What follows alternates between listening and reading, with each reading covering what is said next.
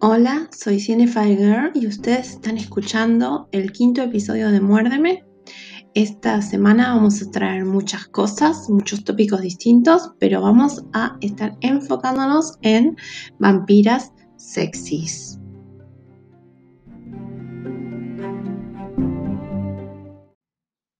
Antes de comenzar eh, a hablar del tópico de este capítulo, quiero eh, recapitular algunas cosas que me quedaron sueltas eh, y que no fui mencionando en los otros episodios. Em, en el primer episodio de Vampiros Favoritos, mi amiga me recriminó, me recriminó completamente que odiaré a Edward Cullen, pero que soy mega fan, mega fan de Jasper y Alice, que algún día van a tener su episodio en podcast. Evidentemente, tiene razón, no los mencioné. Y si lo dudaban, Jasper y Alice son una de mis parejas favoritas de vampiros, así que no todo mal está con Crepúsculo y si te gusta o no te gusta, no importa. La cuestión es que Jasper son lo más. Eso por ese capítulo. Después, en el capítulo de Vampire Fest, ya terminé, cambié un poco el TBR, lo cambié tanto que eh, leí Isadora Moon va de excursión, sí, hice un, poco de trampa porque era de 70 páginas, y también leí em, de Chloe Neal el segundo libro de Chicago Land Vampires, que ya había empezado la saga este año y pensé que la iba a amar y no la estoy amando, pero eso ya va a ser otro episodio eh, con esa saga. Y que gane, gane el Vampire Fest el 25 de octubre con tiempo de sobra para leerme otro libro más. Es más, sigo leyendo True Blood, pero como lo estoy leyendo en físico, voy lento y voy hojeando así tranquila las páginas de esas 12 novelas que tengo, 13 en realidad. True tiene 13 novelas, más cuentos, más eso aparte. Y a ver, me queda algo más en el tintero. Eh, que también vamos a hacer un, episodio sobre más vampiros alemanes, hablando de Nosferatu y la película de Murnau. Pero ahora vamos a hablar de vampiras sexy, como lo prometí.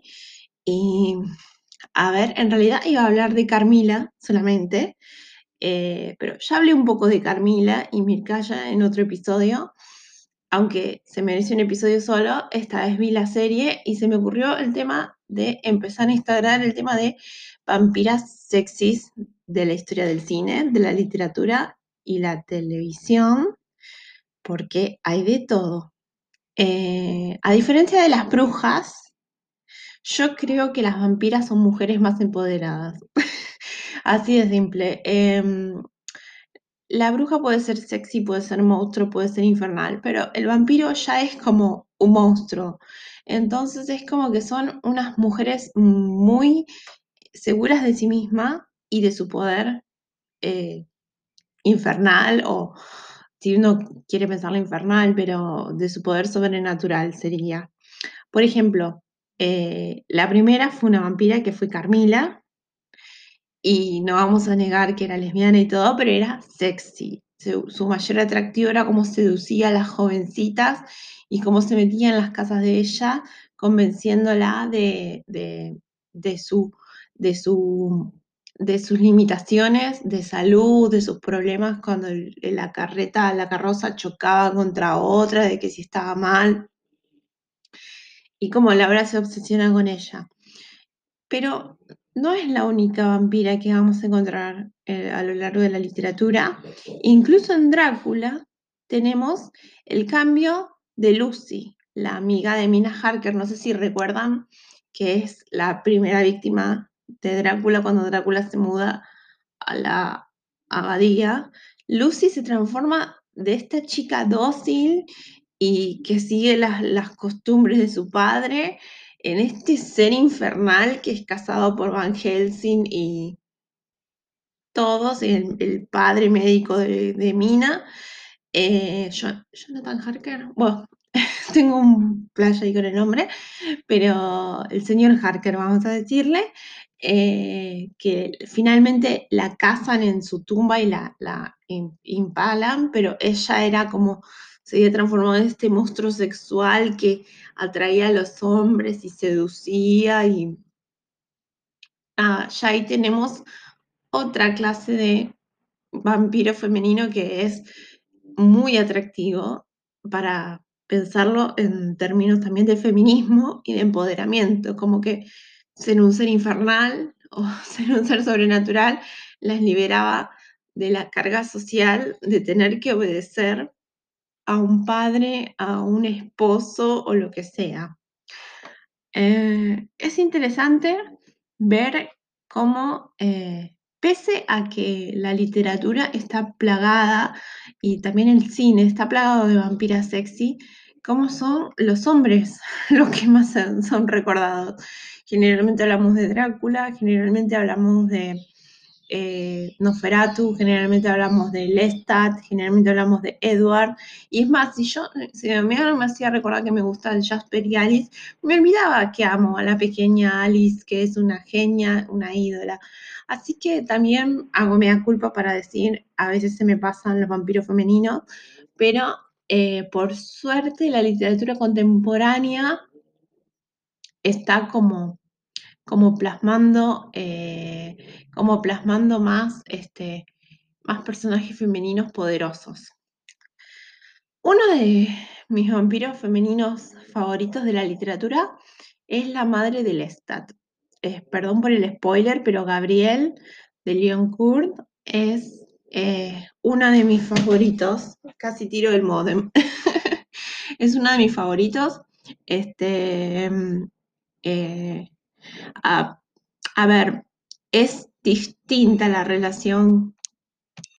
Me llamaron, eh, me llamaron por teléfono y encima, viste, estaba grabando, así que vamos a recapitular. Es distinta la relación que tiene Gabriel eh, con Lestat cuando él era humano y con el resto de su familia. Y la verdad que cuando la leí dije, wow, quiero saber mucho más de esta mujer. Y solo me entregó eh, un personaje secundario, pero que está también, eh, está bien desarrollado, como ella, eh, cuando es después transformada a la fuerza por su hijo, como ella se viste como de hombre, como una George Cézanne, así de la época, y, y va viajando por todo el mundo y es tan ambigua, tan, tan, tan fuerte a la vez, porque como que aparecen momentos precisos de la novela y nada, es una de mis personajes favoritos de toda la vida y creo que Rice le da más bola a Pandora y a, toda, a Jessie que a Gabriel y a, a, su relación con su propio hijo. Em, después, eh, yo menciono a Rose como vampiro, pero en realidad Rose no es un vampiro Ross Hathaway de Vampire Academy no es un vampiro común. En cambio, Lisa sí lo es. Mi Lisa siempre me cayó re bien y la historia se basa en Rose, básicamente. Pero eh, Lisa es lo más. Lisa tiene eh, todo el poder sobre sus hombros y tiene que lidiar con eso, con ser la última de, de las Dragomir. Entonces es como que es un personaje que se va haciendo fuerte a la fuerza, porque tiene muchas debilidades en el primer libro a causa de espíritu y todo eso que la puede volver loca. Entonces es un personaje que es interesante, eh, pero no está tan explotado porque recordemos que Vampire Academy es una novela juvenil, pero que está enfocada más en el papel de los guardianes que de los vampiros en realidad. Y ah, del cine tengo montones. Puedo hacer podcasts y podcasts de eligiendo vampiras del cine que me gustan. Eh, mi favorita es, es la Catherine Deneuve en The Hunger, que creo que se llamaba Miriam, si mal no recuerdo, el personaje eh, que lo copió literalmente, todos se deliran, pero Lady Gaga lo copió para eh, American Horror Story Hotel, copiaron mm, mal todo el argumento de la película de Hunger eh, y aunque me gustó American Horror Story Hotel, eh, la verdad es que no me volví loca porque conocía la película original y me pareció que era una copia burda de el vampiro que es Miriam, que va eh, encerrando a todos sus amantes en sarcófagos en el sótano y ella sobreviviéndolo, porque es como su maldición sobrevivir a sus amantes hasta que encuentra a Susan Sarandon y se le cambian los planes. Mucho. Eh, sí. Y después, a ver, déjame que piense en series. En series, eh, Pam de True Blood también era genial y era re poderosa, re empoderada, re fan eh, de Eric, eh, primera eh, en línea, siempre protegiendo a Eric, que eras como su creador, y ese amor de hija se agradece, porque si no son todos esos vampiros hemos que odian a los padres porque los crean y los quieren matar. Ay, Dios, no, no, eso me cuesta un poco verlo. Pero bueno, quería hacer ese hincapié para que reflexionemos que es más común eh, ver a, que las mujeres cuando se convierten en vampiros son sexys porque son como que tienen un poder que les faltaba antes, como que les cae la ficha y son mega poderosas y su propia sexualidad es como un disfrute de, de todo eso que pueden disfrutar y ahora no les afecta, que la verdad está re interesante y me parece que en la imagen de la bruja todavía está ese estigma de la persecución.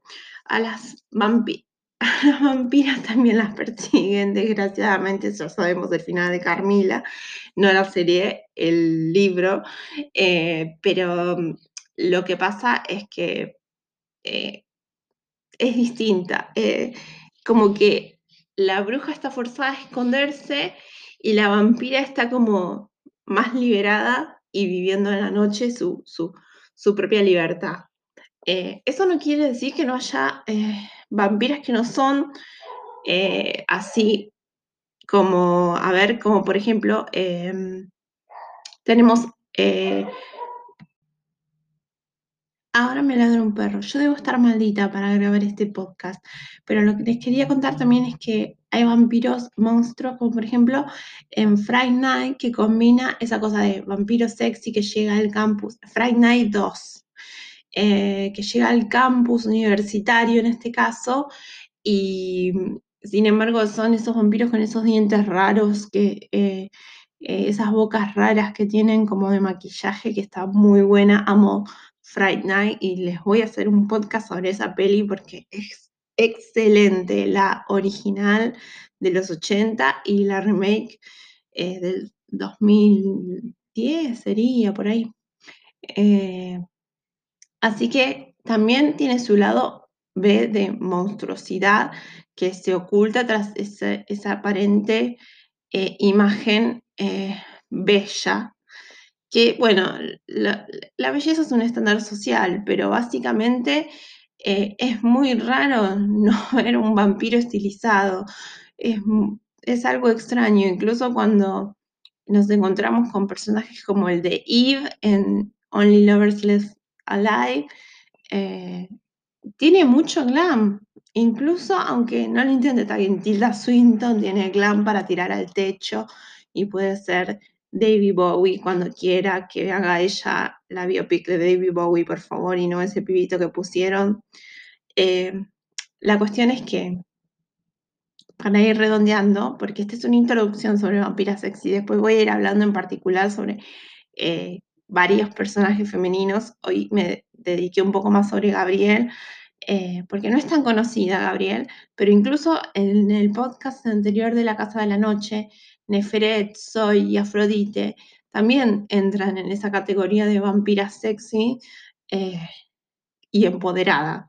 Es como que lo sexy le viene del poder que tienen de saberse poderosas e indestructibles, ¿no? Es como que les cae la ficha y son como súper, súper atractivas. Así que esta fue la intro eh, de todas esas vampiras sexys que puedan imaginar y enumerar. Y vamos a ir viendo en estos capítulos de esta semana eh, algunos casos y otros no, no voy a poder ver todos, pero bueno, nada, quería por eso enmendarme al principio con todo lo de Alice y Jasper y, todo lo que, que terminó el Vampire Fest y ya se termina este sábado, el 31, se termina el Vampire Fest la pasamos muy bien leyendo todo el mes de vampiro.